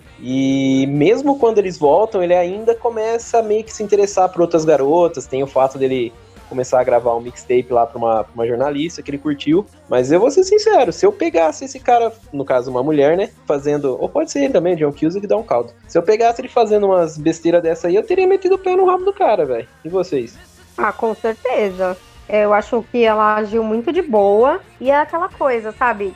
Eu volto na infantilidade do personagem do Rob. Ele é muito criança, ele vive, um, ele vive como se ele fosse um eterno adolescente. Então, assim, ele queria tanto a Laura de volta. Até no livro tem uma passagem que ele fala: Ah, eu queria tanto ela de volta, mas na verdade eu não sei se eu, se eu ainda a amo. Ele quer o negócio de volta, só pelo fato dele não ter. Aí, a partir do momento que ele consegue ela de volta, ele já começa a voltar para aquele mesmo ostracismo do relacionamento, sabe? Deixar as coisas esfriarem novamente e não pode aparecer uma mulher diferente na, na frente dele que ele já se interessa todo. Então, isso prova por A mais B de que, mesmo ao alto dos 35 anos dele, ele não está pronto para um relacionamento. E eu acho que a Laura, às vezes, ela não quer enxergar isso. Não sei eu vejo um pouco diferente, assim. Embora, é, é, realmente, como você comentou, ela é importante, ela que meio que acaba acendendo aquela centelha dele de fazer alguma coisa diferente da vida. Ele toma, ele toma a iniciativa meio que de supetão, né, de fazer a gravadora. Ele olha caras, ouve o disco do moleque, a demo moleque, vira com o som e chega e tipo assim, eu vou lançar o teu disco, meu selo. Qual é o teu selo? Top 5 Records, né? Tinha um nome perfeito, inclusive. Eu acho que a questão dele é o seguinte, isso é uma coisa que é muito incômoda, muito incômoda, mas é uma realidade da vida. Tem muito menos experiência que vocês, eu imagino, em relacionamento, mas eu vejo isso muito, tanto em mim quanto em amigos meus que, sabe, já estão até casados e tal. Não é porque você tá num relacionamento e tá num relacionamento muito bom, que ele sabe que está numa parada muito boa, né? Tanto que o relacionamento dele volta e tá tudo, né, as maravilhas. Eles meio que voltam a namorar de novo, né, como no começo que você deixa de, sei lá, perceber outras pessoas e de sentir algum grau de atração sexual, enfim, por outras pessoas. É interessante porque quando ele tá para fazer a merda, e sente que ele tá cavando a merda para fazer, ele se toca da criaticidade e fica, cara, o que, que eu tô fazendo, brother? Eu quero isso de novo, eu quero ficar nessa porra de novo, de ficar cavando e inventando essas mulheres na minha cabeça para fazer aquilo. Tanto que ele até pede ela em casamento, que é o pedido mais desengonçado do mundo, né? E o pelo menos ele diz ele, pela primeira vez na relação toda, ele deixa claro que ele cogita casar com ela e tal. Me parece que, tipo assim, tem um arco de evolução pessoal dele ali, que por mais que ele quase faça merda, ele mesmo se toca e fica tipo assim, não, isso é ridículo, isso não tem nada a ver. Eu tô numa parada muito boa, chega dessa porra. Eu acho que tem uma questão, aí não sei, tem pessoas que lidam de várias formas. Hoje em dia, é, sei lá, tem muita gente que está envolvida em relacionamentos abertos e não monogâmicos, etc, etc, e lidam com isso de outra forma. Não me parece que ele seria o tipo de cara que lidaria bem com a ideia de tanto ele quanto a, a mulher dele saindo com outras pessoas. Né? Acho que fica bem claro durante o filme que ele é bem básicozinho, básicozinho como homem e tal. Mas eu gosto de que, tipo assim, ele se toca. Tá bom isso aqui, cara. Nunca vai ser aquela perfeição toda que ele, já, que ele fantasiou a vida dele inteira. Nunca vai ser as mil maravilhas. Vai ter as calçolas velhas da mulher no chuveiro. Vai ter umas discussões bobas. Vai ter uns troços meio mais ou menos ali. Mas ele tá numa parada boa, assim. Fica pra mim, pelo menos, que tipo assim, não, agora acho que ele tomou rumo na vida. Ele vai parar de fazer merda. Eu, eu tenho pelo menos uma visão mais ou menos assim do, do que ele faz apesar do, do, retorno dele ser tudo meio truncado, que envolve também ela lidando com a morte do pai, eu acho, eu não sei, para mim fica a impressão, tanto no livro quanto no filme, de que, tipo assim, não, mas agora vai, sabe qual é? Qualquer coisa que eles vão ter, agora vai ser muito mais tranquilo de lidar. Ele eu já é também. certo do outro, por assim dizer. Só é, ele realmente. precisa melhorar.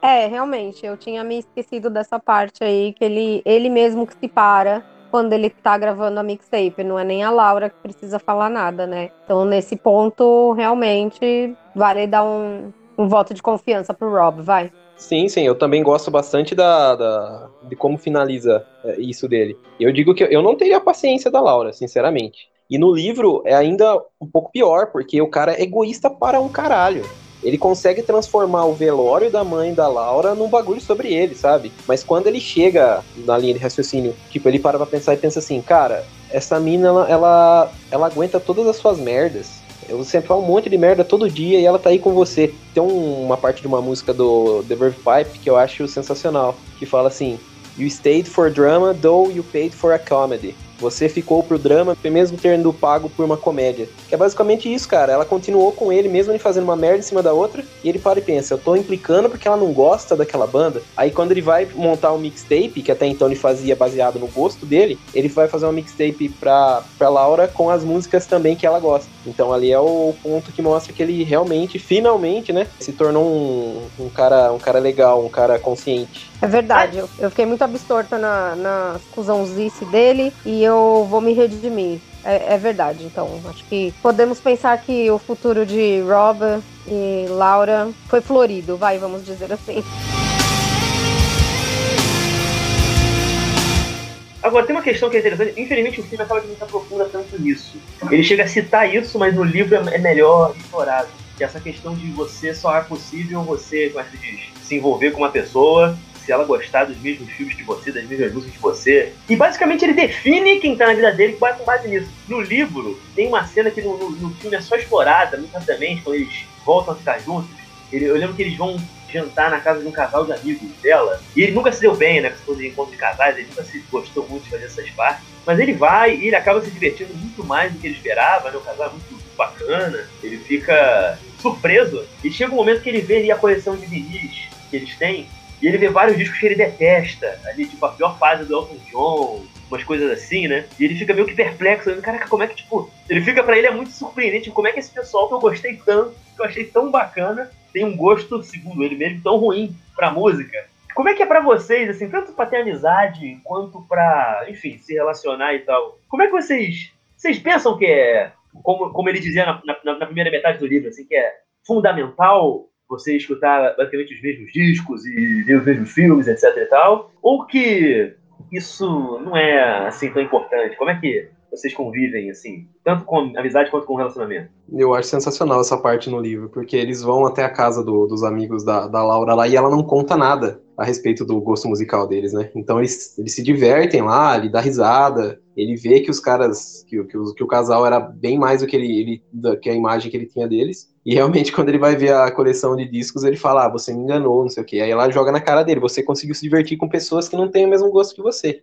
Cara, eu na visão que eu tenho hoje de, de vida e de relacionamentos com pessoas, eu interajo com qualquer tipo de pessoa, com qualquer tipo de gosto. Tenho amigos que gostam de música sertaneja, já fui em churrascos que estavam rolando música sertaneja, assim, e nem liguei, porque eu tô lá pela companhia, tá ligado? E, e a pessoa não é só a música que ela ouve. Ela é. Você pode conversar sobre várias coisas, cara. Eu fiz amizade, eu citei anteriormente a, a, senhorinha que trabalhava comigo na cozinha.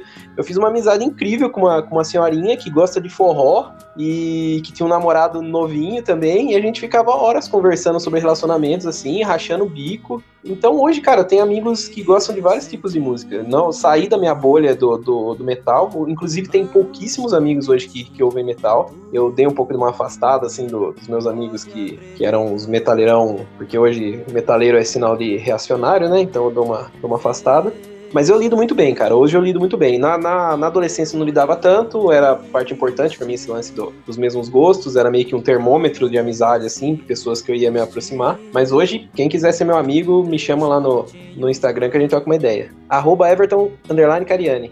É, eu concordo com o que o Everton falou também. Quando eu era mais nova, eu tinha minhas restrições, mas agora não tenho essa não. Meu namorado, por exemplo, apesar da gente de algumas bandas, porque ele também gosta muito de hardcore, que nem eu, a gente gosta bastante de bastante bandas em comuns, mas, por exemplo, ele curte muito rap. E eu já não, já não é muito minha praia, mas aí cada um, né? Eu gosto dos meus. Eu gosto muito de Ghost, que ele não curte, mas já até foi no show comigo. É, Florence and the Machine, essas coisas. Aí quando a gente vai ouvir música em casa, quando tá limpando aqui ou cozinhando, a gente dá uma misturada em tudo. Na semana passada mesmo, a gente tava cozinhando ouvindo Raça Negra. Então, assim, Hoje em dia tem espaço para tudo. Uma das pessoas com quem eu me dou melhor no meu trabalho é uma menina que é mais de 10 anos mais nova do que eu e ela ama Taylor Swift e K-pop. Então isso deixou de ser um determinante hoje em dia para mim. É, eu também, as amizades também. É, é, sempre mais fácil quando a gente tem esse tipo de gosto em comum e tal. Eu, como eu sou, tenho bastante, sou bastante eclética hoje em dia, eu consigo conversar sobre várias paradas e tal, eu consigo me misturar melhor de música e consumir esse tipo de coisa e tal. Mas assim, eu vou dizer uma parada, eu ainda tenho meus limites com relação a, tipo, me envolver emocionalmente com alguém, se eu achar que os gostos da pessoa são muito ruins ou achar eles muito chatos. Isso é um problema para mim. Sei lá, uma pessoa dedicar, por exemplo, aquela coisa, já aconteceu me, me dedicar, sei lá, me querer mandar uma música de amor, assim, pra expressar o sentimento, sabe? E eu achava horrorosa a música, horrorosa, horrorosa. E eu ficava, caralho, vale isso aí, mano? Que merda, sabe? E eu ficava na minha cabeça, como é que ela não percebe como isso é horroroso? e que eu não tenho o menor interesse nesse tipo de coisa. Isso pra mim é uma parada que é meio foda, eu me pego ainda meio nessas coisas. Com o cinema eu sou mais flexível porque não adianta. Eu não vou sair encontrando pessoas que, tipo, nossa, você também se amarra no cinema do Alexander Fucheng? Nossa, você também curte o Sérgio Corbucci? Eu tento hoje em dia encontrar pessoas que eu consiga. Que não adianta, se eu sou muito ligado a essas porras, eu preciso de ter coisas em comum, mesmo que não tudo, que nunca dá pra ser tudo mesmo, coisinhas em comum com a pessoa pra eu ter mais interesse. Eu percebi isso. Porque se for muito dispar também, fica meio enjoado. Eu tenho que encontrar uns pontos de interseção. Senão, pra mim é meio foda. Pra mim, cara, pelo menos no meu relacionamento, o... não vou dizer que o gosto em comum não teve no início o gosto em comum por cinema entre o meu e da, da minha namorada foi algo que nos aproximou. Mas aí pode aproximar também em qualquer outra situação com uma amizade, né? Você pode se tornar amigo de uma pessoa, assim como eu sou amigo da Dani por conta do cinema. Mas foi, eu acho que foi o fato da gente, da ligação que a gente teve, assim, enquanto pessoas mesmo. Porque ela gosta de coisas também que são totalmente diferentes das, coisas. Ela gosta de funk, eu não suporto funk, apesar de, de respeitar, sei lá. Cada um curte o que quiser. Ela gosta de funk e ela também não gosta das minhas músicas, ela não gosta de, de metal pesado, assim. Mas é saber equilibrando, né, velho? Tipo, quando você tá na dinâmica de casal assim, é, você não pode meio que ser o chatão ali, ficar cagando regra que nem o Rob, né? Que a música dele é melhor. Então, a hora que ela quiser ouvir o funk dela, eu vou, não vou torrar o saco dela. Assim como ela não vai torrar meu saco quando eu estiver ouvindo meus, meus Cannibal Corpse, meus Creator ali. Então, eu acho que é questão de equilíbrio, né? Eu hoje lido totalmente de boa com isso. É, eu acho que é por aí mesmo. Quando eu comecei, eu tô com o meu namorado, a gente mora junto já, nós estamos juntos há sete anos, indo para oito já. Ele não assistia filme. tipo, mais do que música, filme é, era um determinante para mim, sempre foi, assim, porque eu não passava um dia sem assistir pelo menos um filme, assim, eu dava um jeito na minha rotina de assistir um filme. E ele não tinha o hábito de assistir filme. Aí ele foi, a gente foi é, indo mais em cinema e tudo mais, e hoje em dia ele curte o fato de assistir filme. Não tanto quanto eu, por exemplo. Eu consigo sentar e emendar um filme no outro. Ele já não curte, sabe? Ah, assistir um filme, vamos dar um tempo, vamos é, ouvir uma música, vamos comer alguma coisa e depois a gente assiste outro. Então a gente tira muito assim, né? Por exemplo, se ele tá fazendo alguma coisa pra lá, trabalhando ou com os amigos dele, aí eu assisto aquele filme que eu sei que ele não vai curtir. Porque eu, meu, minha vertente preferida é o terror, né? Apesar dele curtir, ele dá uma bodeada de terror às vezes. E ele curte uns filmes mais sérios, assim, uns drama, uns filmes mais pesados, que às vezes eu não tô no mood. Então aí a gente faz um, um bem bolado aí e vai vendo um pouquinho do que um gosta e um pouquinho do que o outro gosta. E aí abre também pra gente acabar gostando de coisa que a gente não esperava gostar, o que é super válido, né? But never is a só para encerrar sobre o filme, é uma cena que eu achei bem legal, que tanto o livro quanto o filme. A série não, não tem como, porque a série foi cancelada na primeira temporada, então não deu pra chegar até lá. O que eu acho legal é que no pedido de casamento do Rob pra Laura, ela racha o bico na cara dele. Então o filme não quis arredondar isso para deixar aquele final bonitinho. Então ela, ela ainda sabe que ele é imperfeito. Ela sabe que ele não é um cara que vai trazer segurança com ela. Mas ela ri daquilo, ela tá ali pra, para curtir o momento. E eu achei isso incrível, cara, esse final que eles dão, assim, não dão aquela, aquele final padrãozinho de Hollywood. O que, que vocês acharam desse final? Ah, eu gostei também, achei demais a hora que ela, que ela dá risada da proposta dele, porque é uma coisa que eu me vejo fazendo, sabe? Eu sempre, sempre falo isso pro meu namorado, que a gente, nós nos zoamos, assim, o dia inteiro. E eu acho isso um essencial pro, pro um relacionamento da hora, assim. Então eu, eu curti, eu achei bem legal. E o filme termina com o Jack Black esculachando o Marvin Gaye ali no palco. Faz tanto o Rob quanto a Laura, quanto o próprio espectador ficar boca aberta, porque eu não tinha ideia naquele, naquele momento do cantor magnífico que ele era.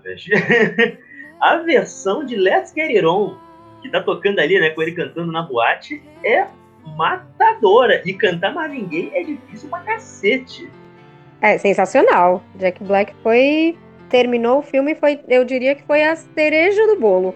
Eu também não fazia ideia do quanto ele tinha poder vocal, cara. Depois, mais pra frente, foi ter o, o Escola de Rock também, né? E a gente. A banda dele, o Tenacious D, que eu gosto bastante, apesar da, dele ter uma pegada mais, mais de, um, de humor, assim, né?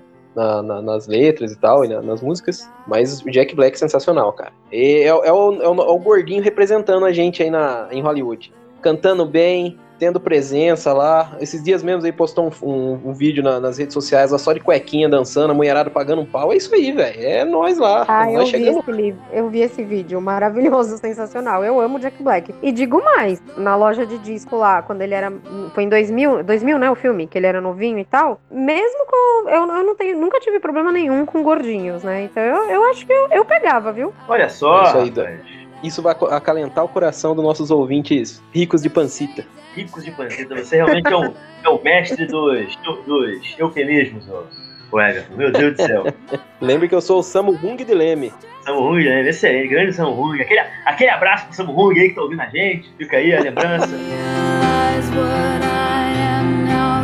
Beleza, rapaz. Então, só pra gente encerrar aqui o programa, vamos fazer um outro top 5. Agora vai ser um top 5 John Cusack. Quais são os seus cinco filmes favoritos do muso aí do filme? Quem começa? Você, come... você que é convidada, você começa. Tudo bem, vamos lá.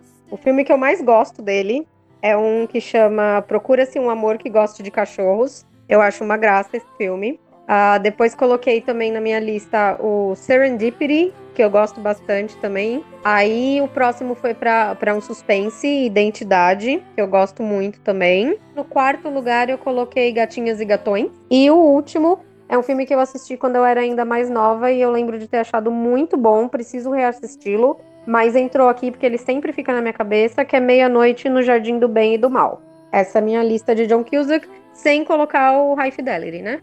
Boa lista, boa lista. É, eu roubei, roubei, eu coloquei o High Fidelity na lista, mas eu não roubei tanto porque eu ia colocar o Conner, que para mim é um dos melhores filmes de ação já feitos e tem Nick Cage, então o que tem Nick Cage é sempre bom. Mas eu foquei mais no, nos filmes que, que eu realmente gosto, assim, que eu lembro de, de ter assistido. Vi pela filmografia dele que eu ainda devo alguns filmes da, da carreira dele, mas vamos lá. Em primeiro lugar, é o Say Anything, que é o Diga o que quiserem que é o filme do Cameron Crowe, sou bastante fã do, do Cameron Crowe. Em segundo lugar vem o High Fidelity, ou Alta Fidelidade. Em terceiro, o Serendipity, que é o Escrito nas Estrelas. É, inclusive, é, eu tenho o DVD graças a Dani, que ela me deu de presente. É, não lembro se foi presente de aniversário, não lembro que ocasião foi, mas eu tenho ele aqui. Como, guardo com muito ah, é carinho. é verdade, né? Que da hora. Em quarto lugar, é um filme dos anos 80 dele, o Better Off Dead, que é Minha Vida é um Desastre. E em último lugar, eu acho que vocês vão discordar muito a respeito desse filme, mas eu, eu tenho esse filme como um dos meus guilty pleasures, assim, que é o Hot Tub Time Machine, que é aquele A Ressaca, que tem o Craig Robson também. Eu adoro esse filme, eu acho engraçadíssimo. Eu gosto.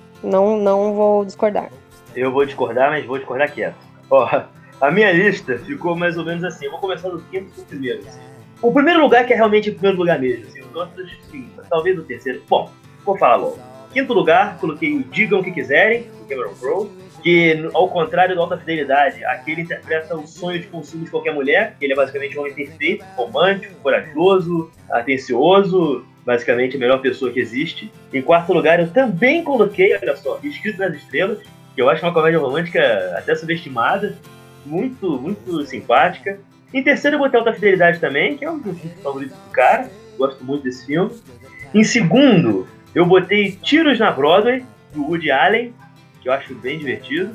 E em primeiro, esse é o meu favorito mesmo dele, assim, eu acho do cacete, um filme, acho que de 97, chamado Matador em Conflito, que é um filme que até poderia de alguma forma estar aqui nesse, no Sessão Força, embora não seja um filme sobre força, né? De um matador profissional que tá numa crise de consciência. É uma comédia com doses de ação. Tem inclusive uma cena de porrada do John Cusack contra o Benny Urquidez, que é facilmente a terceira melhor cena de luta que o Benny Urquidez já fez no cinema. As duas primeiras cenas lutas dele com Jack Chan, né? Respectivamente no Detonante de Barcelona e no Dragons Forever, né? Dragões pra sempre. E que eu fiquei muito surpreso em descobrir que John Cusack, além de um gostinho bonito, leva talento pra porrada. É uma pena que ele nunca explorou muito esse lado mais físico nos filmes dele. Mas vale muito a pena ver esse filme pra quem não assistiu. Ele é muito bacana, muito divertido. Eu curto esse filme também, é verdade. Eu, ele é bem legal mesmo. Eu queria só fazer uma menção honrosa da, da participação dele naquela série Utopia, que é com o Rain Wilson também. E ele faz um vilão lá, o Mr. Rabbit, e ele tá ótimo também.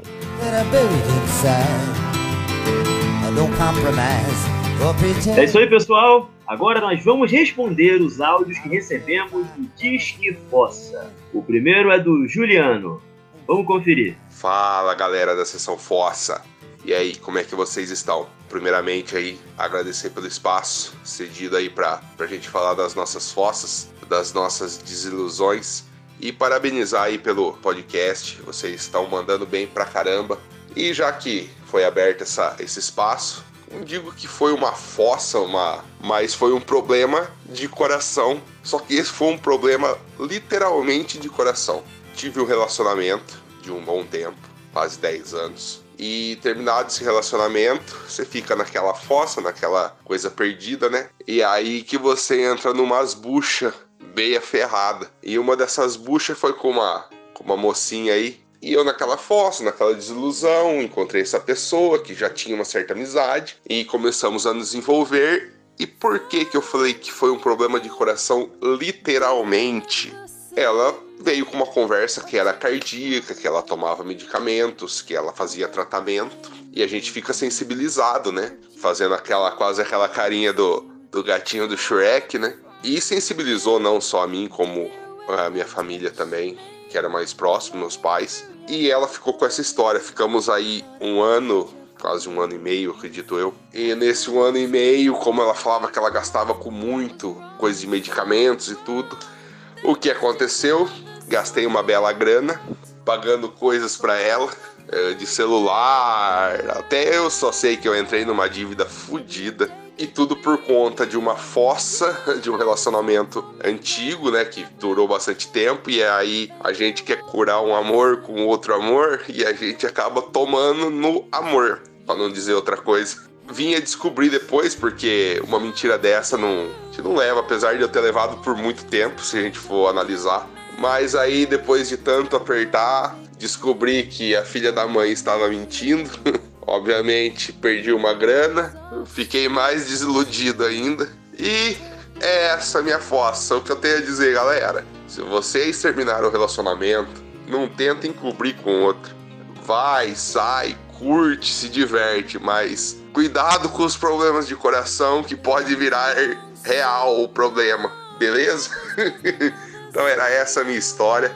Vocês são fossa, vocês são foda. Vocês são fossa é foda. Um abraço, galera. Até mais. Cara, o Juliano tem muitas histórias boas. Essa aí, quando ele, quando ele me contou, eu rachei o bico. Juliano é um cara que eu conheci no curso de gastronomia, se manteve meu amigo até hoje. E tem uma, uma outra história dele muito boa, que inclusive tem um vídeo no YouTube. O Juliano ele tem um problema quando ele sente uma dor muito forte, assim, ele acaba desmaiando. Então ele tava numa, numa pescaria com a família dele, assim. Em algum momento alguém foi jogar o anzol, aqueles anzol de penca, né, que tem três pontas assim, e o anzol entrou no rego da bunda dele e fisgou a bunda dele. E ele na dor desmaiou. Então tem uma cena incrível. Se vocês procurarem no YouTube, tá? Juliano Moreira da Cunha, pescador profissional de Pirassununga SP. Vocês vão ver o momento que ele desmaia o povo tentando levantar ele, ele com, com um anzol na bunda. É sensacional. Um abraço pro Juliano, valeu pela história, cara.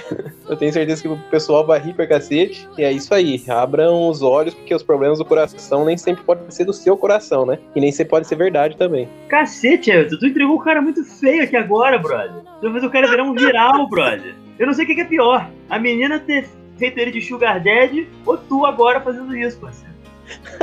Cara, ele já virou viral faz muito tempo. O vídeo que publicaram dele, de, de, do, do Anzol, tem mais de 70 mil visualizações. Inclusive, ele teve o. Comigo a gente fez um canal no YouTube lá, né, de gastronomia. E a gente ia usar essa cartada para ver se conseguia mais, mais views, mas acabou não dando tempo. Mas isso aí já é viral faz muito tempo. Que desgraça, meu. Eu vou te contar uma coisa, brother. É assim, eu não sou uma pessoa. Ô, Juliano, eu não sou uma pessoa assim, religiosa, eu não sou uma pessoa de fé. Mas, sei lá, pode ser uma boa ideia você, sei lá, né, irmão, bater uma cabeça aí pro teu santo, se benzer aí com, com sabe, no terreiro, alguma coisa assim, pra tirar essa urucubaca, parceiro. Porque ser sugar daddy, assim, rapaz, de maneira não requisitada, de maneira não acordada, é uma tremenda sacanagem. Ou melhor, uma puta falta de sacanagem. Porque eu vou supor que, né, não saiu nada né, daí, né? Só ficou sendo feito de, de, de, de mané. Putz, grila, cara. Melhor sorte na próxima. Espero que você esteja bem hoje.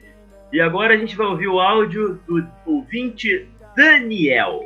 Parabéns pro Everton Cariani e pro Luiz Campos pelo programa. Acho que, pô, a ideia inusitada de colocar dois seres apolíneos de belíssimos penteados para comentar filmes Água com Açúcar é sensacional. Pô, me divirto demais aí com as interações, né, as conexões que vocês fazem, as, as sacadas rápidas, né, para cada comentário. Eu choro de rir mesmo. E não sou muito chegado em filmes de romance, apesar de ter assistido bastante. Acho também que, assim, minha esposa me faz assinar muitos boletins de ocorrência vendo esses filmes aí, né? Então é por obrigação matrimonial mesmo, mas agora encontrei uma nova motivação para assistir.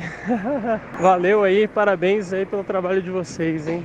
Maravilha, Daniel. Aquele abraço, que bom que a gente está fazendo você abrir os seus olhos e o seu coração, por que não, para esse gênero tão querido, né? Espero que isso ajude você aí e estimule você aí, melhore aí a sua relação com sua mulher, vocês passarem mais um tempinho juntos assistindo a um filminho de amor e tal. Não desanima não, vale a pena, dê uma chance. Abra seu coração para o cinema de amor. Abração, Daniel. Valeu pelo, pela imitação do nosso sotaque. e, cara, quisera eu dizer que eu, que eu assinei muitos BOs por conta das minhas, das minhas respectivas. Os BOs foram assinados por livre espontânea vontade mesmo. E muitas das vezes eu que gosto mais do filme do que delas. Mas, tamo aí. De, realmente deu uma chance, que tem muita coisa boa e só vai acrescentar mais no seu coraçãozinho. Um abraço, cara. Continua interagindo com a gente, que seu, seu feedback é sempre legal. Valeu mesmo.